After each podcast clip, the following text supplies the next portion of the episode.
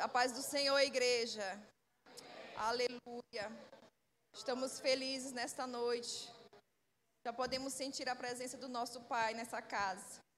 Eu quero compartilhar com os irmãos uma palavra que está lá no livro de Joel, capítulo 2. Aleluia, Deus Santo.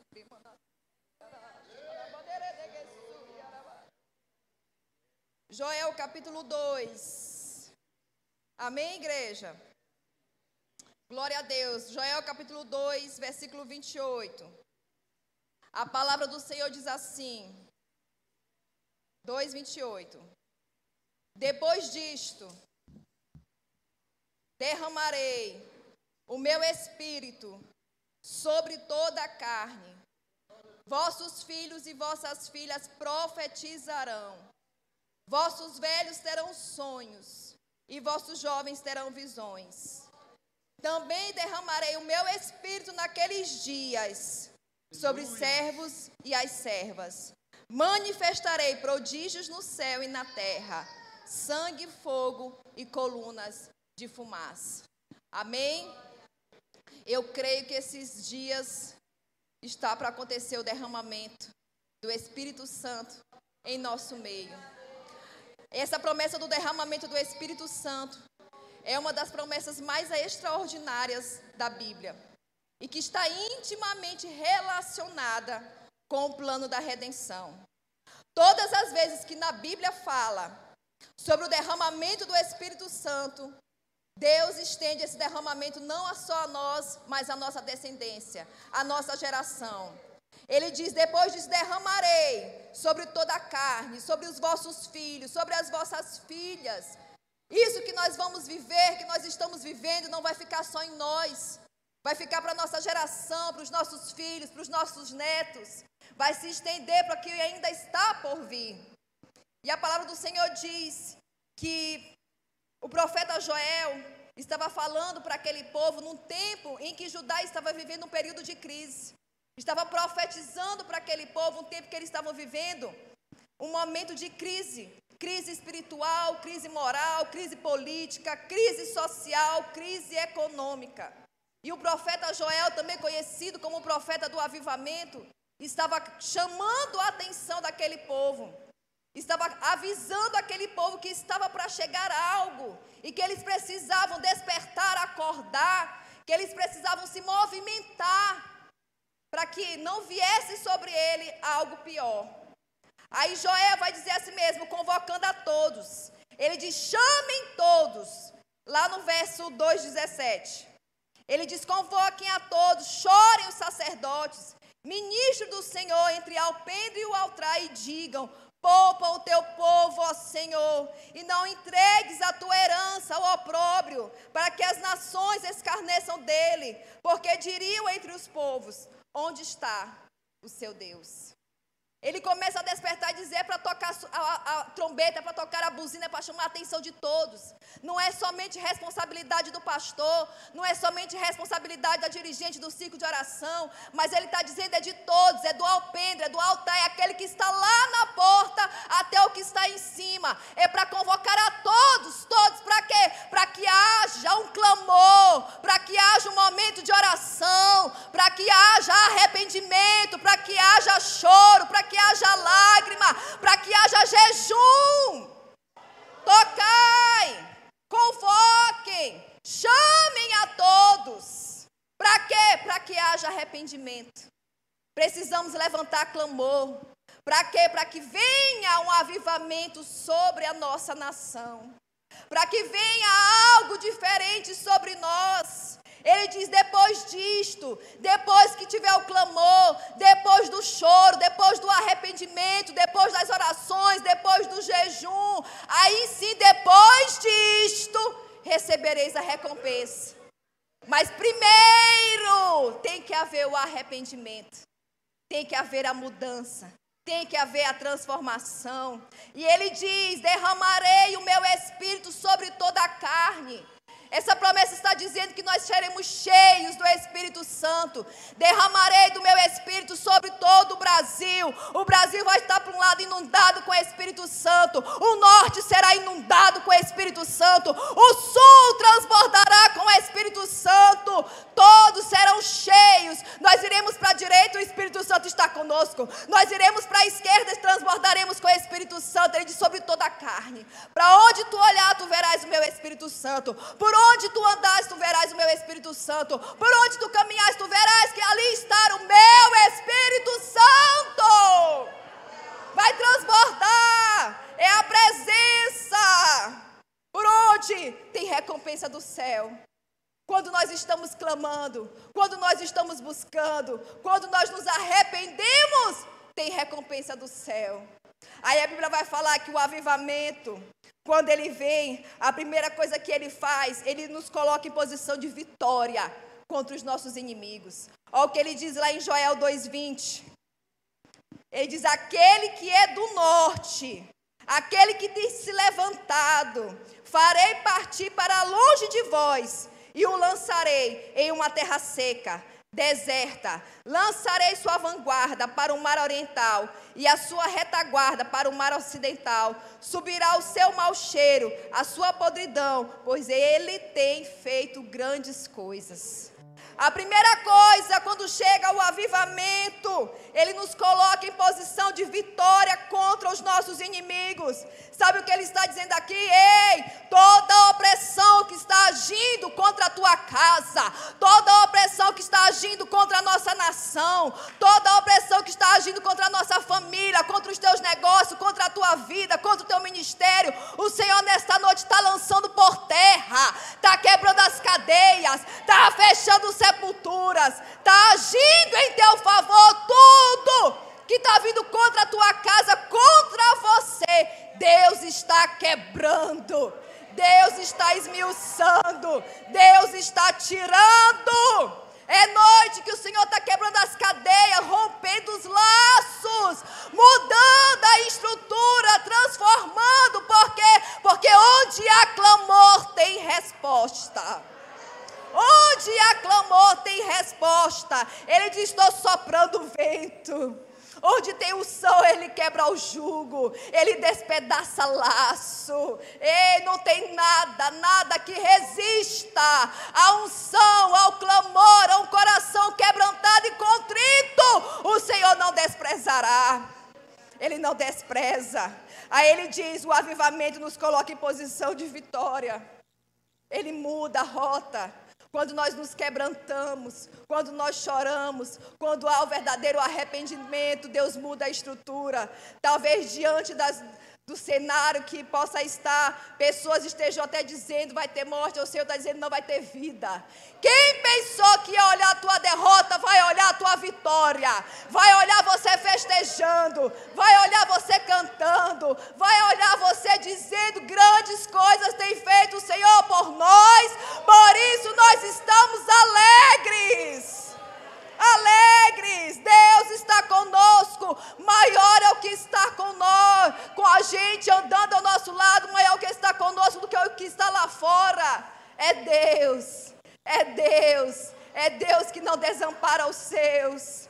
O avivamento, quando o avivamento ele traz consigo prosperidade. O avivamento ele traz multiplicação. Olha o cenário que Judá estava, olha o cenário que Judá vivia. Em 1 Joel 10, ele disse que eles estavam vivendo um tempo que o campo está assolado, que a terra estava triste, porque o trigo estava destruído, o mosto se secou, o óleo faltava, os lavradores se envergonhavam, os vinhateiros uivavam sobre o trigo e a cevada. Aí ele diz no 12: a vide secou, a figueira murchou. Era um cenário triste. Mas olha o que, que acontece em Joel 2, 28. Quando ele chega no 20, no 21, ele diz: Não temas, ó terra, regozija-te e alegra-te, porque o Senhor tem feito grandes coisas. O Senhor tem feito grandes coisas. Aí ele diz: Olha, eu, as eiras se encherão de trigo, e os lagares transbordarão de mosto e óleo eu vos restituirei os anos que foram comidos pelos gafanhotos. Ele diz: vai ter multiplicação, vai ter prosperidade. Quando existe o avivamento, o avivamento traz transformação o avivamento traz mudança. Perceba que o cenário é o mesmo, o ambiente é o mesmo, porém o que Deus faz é diferente. Como Deus age é diferente. Deus traz transformação àquele mesmo ambiente que parecia caótico. Aí Deus muda toda a estrutura. É como se alguém estivesse passando dizendo: Meu Deus, essa daí não era o Brasil, não era essa nação. Aí o Senhor, ei, eu tenho promessa para o Brasil. Eu tenho uma mudança para fazer com essa nação. Eu tenho algo ainda com essa igreja. Você está vivo, é porque Deus tem algo contigo ainda sobre a terra. Se você está respirando, é porque tem promessa de Deus ainda para se cumprir sobre a sua vida. Aí o Senhor está dizendo: tem prosperidade, tem multiplicação, tem mudança no cenário. Quando o povo andava no deserto, aqueles que são os seus, Deus preparou uma, uma mesa para o seu povo no deserto. Deus é um Deus que multiplicou peixes e pães, multiplicou o azeite da viúva, multiplicou o azeite que transbordou, que deu até para os vizinhos, de tantas bênçãos que Deus entrega. Deus vai trabalhar em todas as áreas da sua vida. Deus se preocupa com cada área da sua vida. Ele fala que ele vai trabalhar no trigo, ele vai trabalhar no mosto, ele vai trabalhar no azeite. Irmã, e o que é trabalhar no trigo? Trigo fala sobre as bênçãos materiais. Trigo fala sobre o suprimento. Trigo fala sobre a provisão. Trigo fala sobre as nossas necessidades reais. Aí ele diz: Eu vou trabalhar no teu celeiro. Eu sou um Deus que abre portas. Eu sou um Deus que alarga a empresa. Eu sou um Deus que trago novidade. Ei, ainda que o cenário pareça contrário, se tu crer, tu verás a glória de Deus. Basta crer. Basta crer. Ele diz: trigo, eu vou aprovisionar. E o que é isso, irmão? É mais do que ter uma provisão. Porque quando eu te dou só a provisão, eu te tiro somente daquela necessidade. Agora, aprovisionar quer dizer que eu vou te dar tanto que tu vai ter guardado. A hora que tu quiser, tu vai lá buscar. Não é só uma circunstância de necessidade, mas é muito mais. Tu vai ter até para dar emprestado para alguém que precise. Talvez você olhe no cenário agora e diga, irmão, não estou tendo nem para mim o Senhor agora. Mas não te preocupa, porque eu estou entrando. Eu estou chegando, tu vai ter tanto que tu vai ter para ti e para aqueles que te pedirem emprestado. Ele trabalha no trigo. Ele trabalha, ele se preocupa com a sua necessidade. Ele diz: Eu vou trabalhar também no mosto. Sabe o que o mosto fala? Sobre as bênçãos na tua área emocional. Tem gente que acha que Deus não se preocupa com as tuas emoções, Ele preocupa. Ele se preocupa com o teu deitar, com o teu levantar, com o teu pensamento. Ele se preocupa. E ele diz: Eu vou trabalhar. Eu vou trabalhar no teu emocional. Eu vou trabalhar na tua alma. Eu vou trabalhar na tua alegria, no teu gozo, no teu regozijo mosto. Só que nós precisamos entender a diferença entre alegria e felicidade. A felicidade ela é circunstancial e ela está ligada extremamente ao homem. Eu preciso de algo para me sentir feliz. Eu preciso que algo aconteça de forma externa para que eu me sinta feliz. Mas Deus está dizendo: Eu quero te dar alegria alegria, porque a alegria não depende de circunstâncias. Eu não dependo de situação. A alegria ela vem diretamente de Deus para minha alma, para o meu coração, para minha mente. Ele quer trabalhar nos dando alegria. A alegria não quer dizer que eu não tenho motivos para chorar.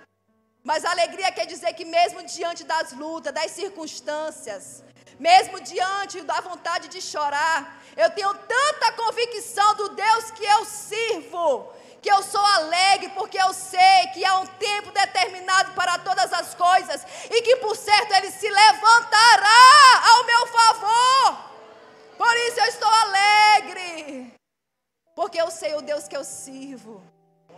Ele quer trabalhar no mosto, Ele quer trabalhar nas tuas emoções.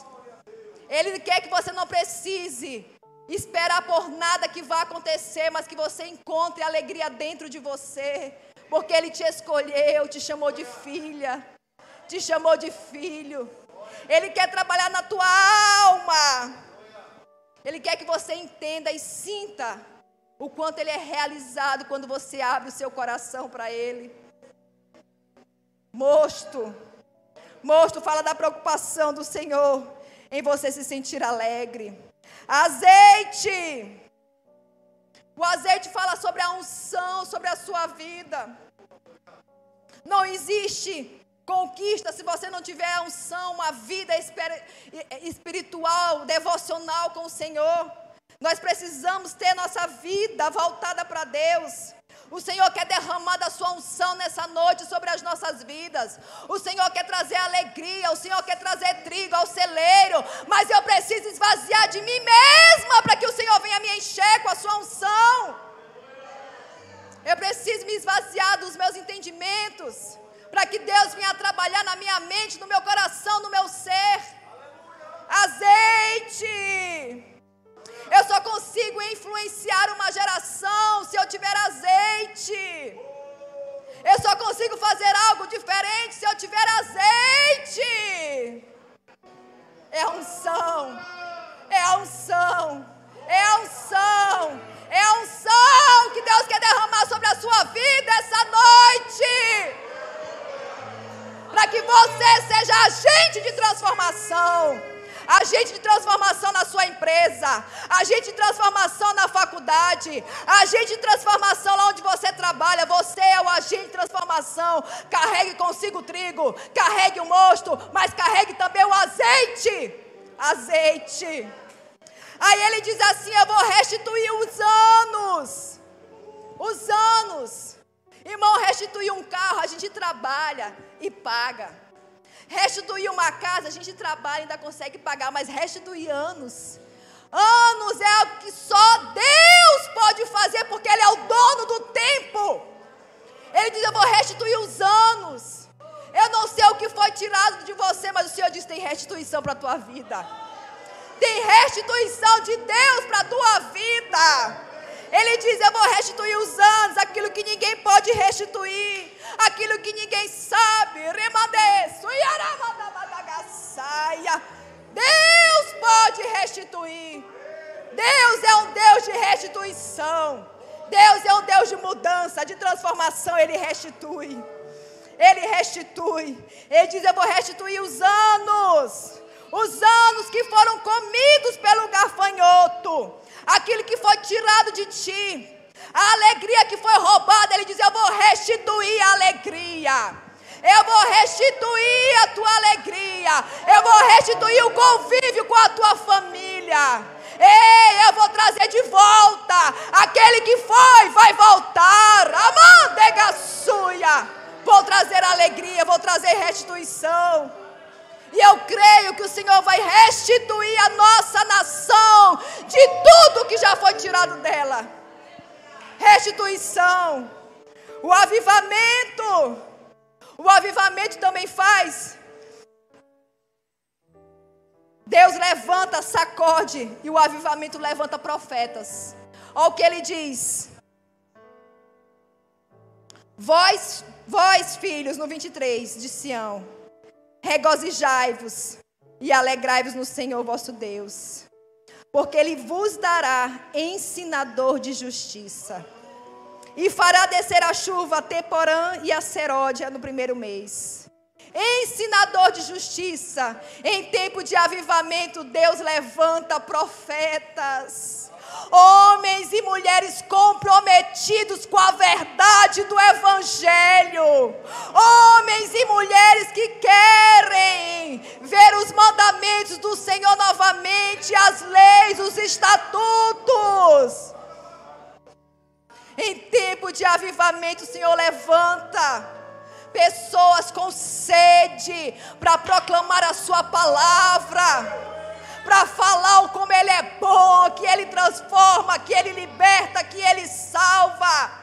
Ensinadores, ensinadores de justiça, homens, homens tementes, homens que querem ver transformação, homens que têm coragem, homens que querem falar, mulheres que querem se levantar e ser uma voz profética na nação. Ele quer levantar, mas você precisa ter sede sede para se levantar como ensinador de justiça. Lá em Atos 2,17, tudo começou por lá. A Bíblia fala que aqueles homens estavam ali reunidos. Primeiro se levantaram onze. Onze homens corajosos, cheios do Espírito Santo. 120 se reuniram, estavam ali. E a Bíblia vai falar que se concretizou aquilo que foi falado em Joel. E nos últimos dias acontecerá, diz Deus, que no meu espírito derramarei sobre toda a carne, e os vossos filhos as vossas filhas profetizarão, os vossos jovens terão visão e os vossos velhos sonharão sonhos. Aqueles homens estavam vivendo o cumprimento dessa promessa. Aqueles homens estavam ali embriagados pela presença do Espírito Santo. Eles estavam vivendo a chuva temporã, porque a seróide o Senhor deixou para nós, para a nossa geração. Mas eles estavam ali sendo regozijados, cheios do Espírito Santo, alegres, porque se decidiram levantar como ensinadores de justiça, como homens valentes que queriam pregar o Evangelho, anunciar a Cristo, porque só quem conhece, só quem carrega, sabe a importância de proclamar o Evangelho e a voz do Senhor. Homens! Nós temos também John Wesley, um homem que decidiu começar a pregar, um ensinador de justiça, que avivou, irmãos, a Inglaterra. É por conta desses homens que aí nós estamos aqui, por conta do derramamento desse Espírito. Homens que decidiram influenciar toda uma geração. A Bíblia fala que ele começou a pregar nas praças. Se reunia 3 mil, 5 mil, 10 mil pessoas para ouvir o ensinador de justiça pregar a palavra de Deus. Pessoas com sede, sedentas, querendo ouvir, querendo aprender, querendo conhecer, querendo ser cheias do Espírito Santo, homens dispostos a ensinar. Você está disposto a ser uma voz profética nessa nação? Você está disposto a ser um ensinador, a ser profeta, a pregar a palavra de Deus, a participar de um avivamento? Eu digo, Senhor, todos os dias, Senhor, eu não quero ir embora sem antes viver o cumprimento das tuas promessas sobre a minha vida antes pisar, Senhor, nas nações, sem antes olhar os meus filhos indo onde eu ainda não fui, porque eu sei que a minha geração será flecha, Senhor, nas tuas mãos. Sede, sede, nós precisamos ter sede para pregar o Evangelho de Deus. Homens como Evan Roberts na Escócia. Um país inteiro, irmãos, foi transformado porque aquele homem era sedento por almas. Cem mil pessoas foram cheias do Espírito Santo. Foi algo tão transformador que se corria ao redor do mundo o que estava acontecendo na Escócia. Sedentos, vontade de pregar o Evangelho. Nós somos livres no Brasil. E o que que nós estamos fazendo com a nossa liberdade? O que que nós estamos fazendo com a nossa liberdade? Homens, nós temos o Billy Graham, um homem que decidiu fazer a diferença na nação. A biografia dele fala que quando ele foi na Inglaterra com sede para conhecer a história dos metodistas, que ele andou e entrou ali onde John Wesley estava orando. Ele se ajoelhou e começou a clamar: Senhor, tu fizeste na Inglaterra. Tu incendiaste a Inglaterra pela vida de John Wesley. Pai, eu quero ser uma voz profética na minha nação. Faz de novo, faz de novo, faz de novo, Senhor, faz de novo. Me levanta como uma voz profética para incendiar a minha nação um grande Batista, ele clamou, ele pediu para que o Senhor levantasse ele, para ele ser essa voz profética na nação. Oh. Nós precisamos ter sede para pregar esse evangelho. A história vai falar, irmãos, que o Brasil tem muitas promessas. E eu creio que todas as promessas vão se cumprir sobre a nossa nação. Nós temos mais de 100 anos de promessa sobre a nossa nação. E ali sentado eu anotei algumas que eu quero compartilhar com a igreja.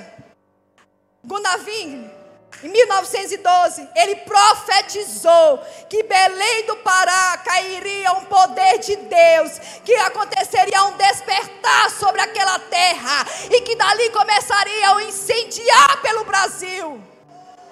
Promessa que vão se cumprir. Smith Wigglesworth, um homem que, irmã, que na história dele teve mais de 25 pessoas que ressuscitou.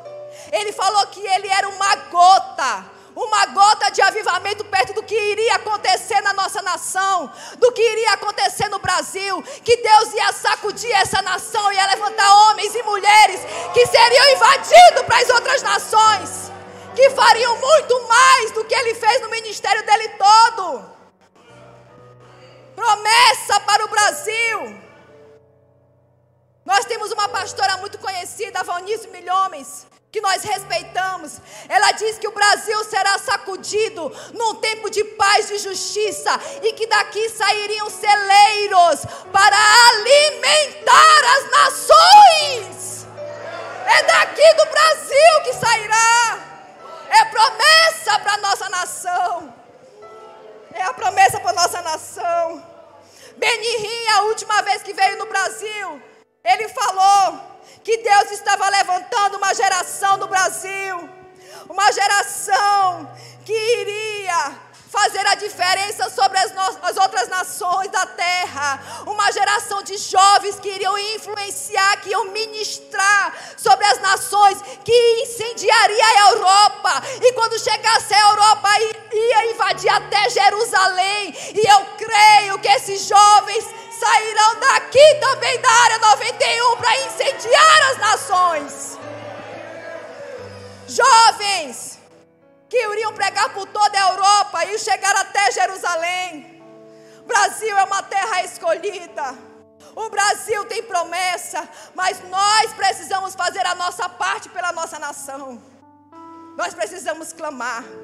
Ele diz: depois disto, depois do clamor, depois do jejum, depois do choro, depois da oração, eu derramarei, eu cumprirei, eu farei a diferença sobre a vossa nação, mas precisa ter o clamor da igreja.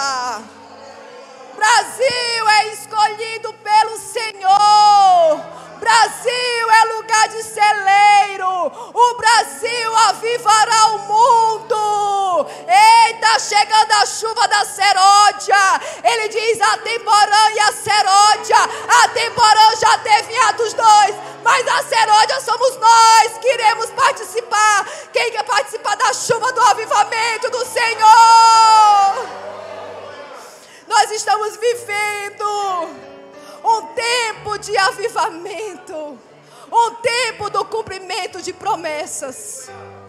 Nós precisamos fazer parte, querer fazer parte desse clamor, porque vai ser a partir de nós.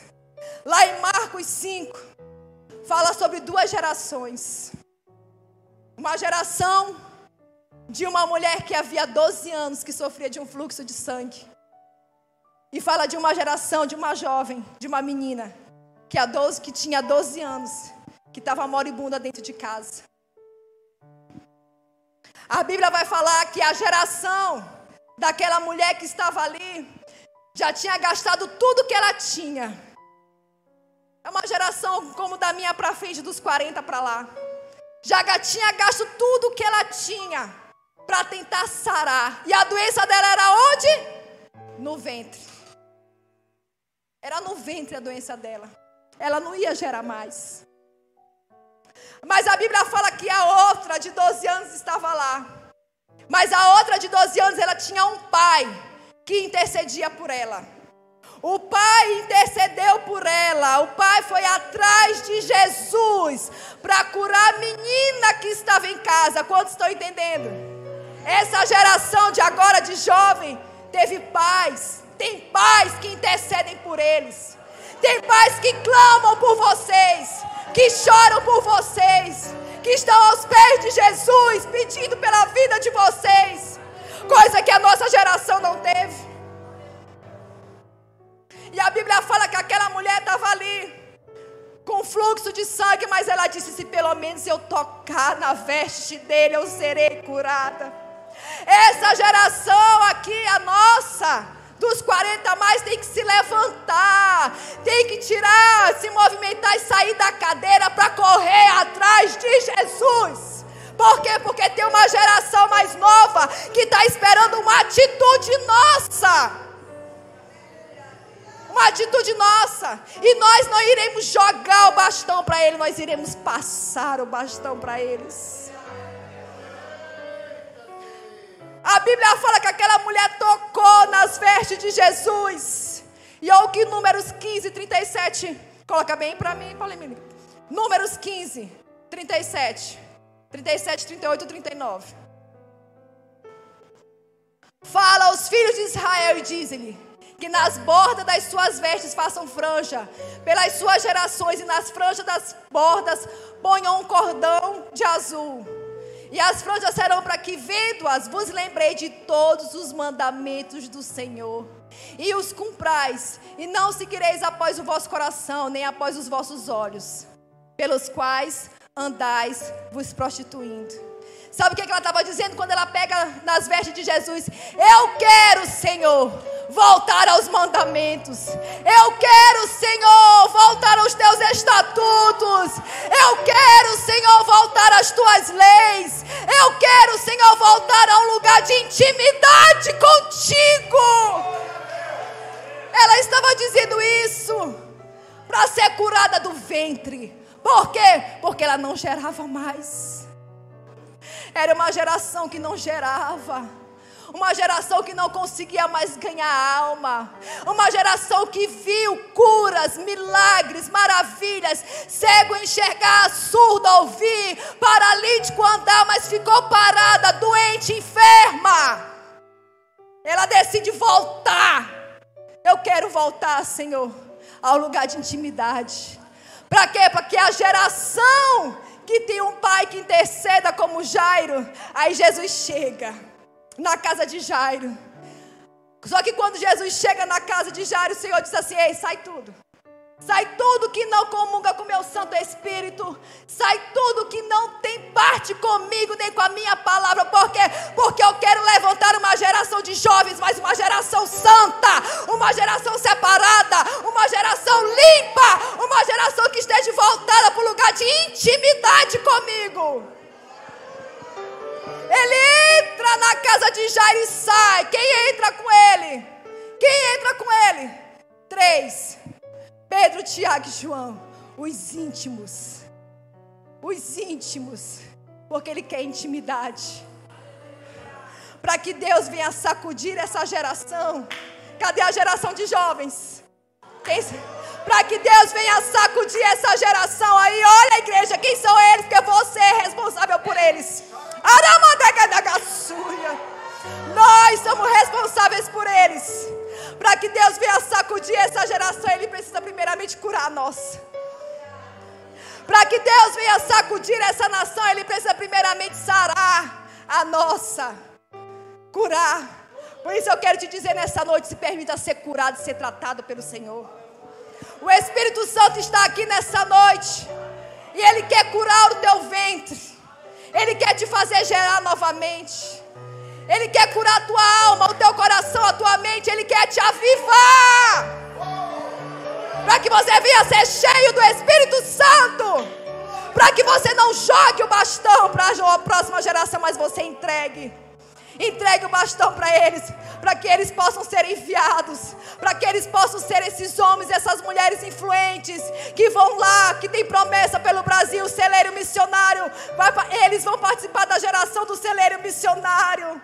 Eles vão levar a palavra, eles vão pisar a igreja onde nós ainda não pisamos, proclamar o evangelho onde nós não proclamamos. É com essa geração aí que o Senhor está contando. Mas nós precisamos ser sarados. Eu quero te convidar essa noite. Irmã, eu preciso ser sarada. Porque eu quero esvaziar do meu eu para ser cheia do Espírito Santo. Eu quero levar para minha casa o mosto, o trigo, o azeite. Eu quero fazer parte desse avivamento. Eu quero convidar você essa noite a ficar de pé e a vir aqui em frente na igreja. Que nós vamos orar, clamar. Aramandagaçuia.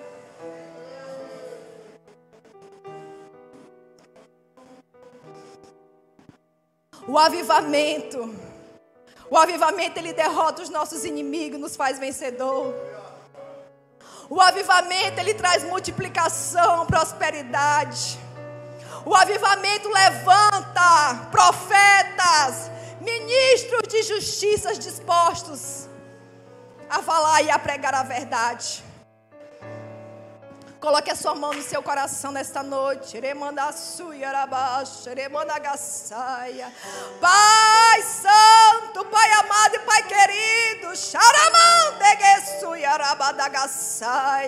Sopra, Senhor, sobre o teu vento. Sopra do teu espírito. Sopra, Deus Santo. Ainda, Senhor, que os ossos pareçam estar sequíssimos, Senhor, Tu és um Deus que traz vida que traz vida, traz vida, traz vida, traz vida, vida, vida, vida, Senhor, a tua igreja, Pai. Oh, remancho. Toca na mente, Pai, toca no coração. Desperta, Senhor, o teu povo. Desperta, Senhor, a tua igreja. Meu Deus, faz eles sentirem sede e fome da tua palavra, da tua justiça, da tua lei, dos teus mandamentos. Fome e sede de intimidade contigo, Pai. Oh, Sharabasui, Arabadagadagasui.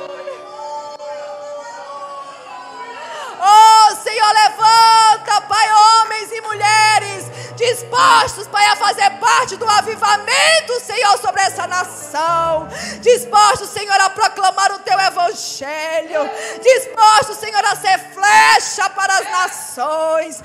Dispostos, Senhor Jesus, a falar de ti. Ai, a viver o teu amor, a ser inundado, Senhor, pela tua presença. Que a tua chama, que a tua chama que a tua chama, Senhor, venha acender no meio do teu povo. Deus, faz de novo. Faz de novo, Pai.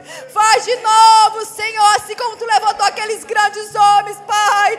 Para avivar, levanta, levanta, levanta, Senhor. E nós queremos fazer parte, meu Pai, desse avivamento. Nós queremos fazer parte, Senhor, dessa geração. Nós queremos fazer parte, Senhor, dessa mudança. Nós queremos fazer parte, Senhor, da transformação dessa nação. Ah, Senhor, nós queremos fazer parte desse celeiro missionário do Brasil. Brasil. Nós queremos, meu Pai, olhar os cumprimentos da promessa, Senhor, sobre essa nação. Oh, Quebra o jugo, despedaça a lança, queima os carros no fogo. Mas eles vão saber que só do Senhor é Deus, só do Senhor é Deus, só do Senhor é Deus, só do Senhor é Deus, só do Senhor é Deus, só do Senhor é Deus, só do Senhor és Deus.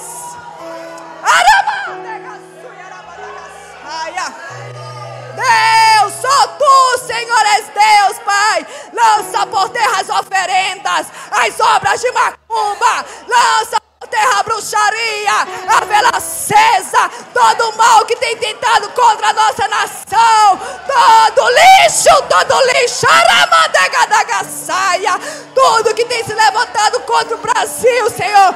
Tira, tira todo lixo, todo espírito de morte, toda opressão maligna, todo espírito de falência. Quebra, quebra, quebra, quebra, quebra, quebra, quebra. Quebra, Deus. Lança por terra todo mal. A nossa nação é próspera. O Brasil é próspero. A nossa terra é próspera. As nossas águas têm vida. Tem vida. O Brasil é próspero. As nossas empresas são prósperas. A finança do Brasil é próspera. É próspera. Abre portas, Deus. Abre portas, Deus. O nosso Senado, meu Pai, será próspero. Oh, Senhor, Brasília será transformada, inundada pela tua glória. O espírito de corrupção, Senhor, cairá por terra, em nome de Jesus, Pai. O Brasil é teu, o Brasil é teu, o Brasil é teu, Rabadareba da Gassuia. O Brasil é teu, Pai.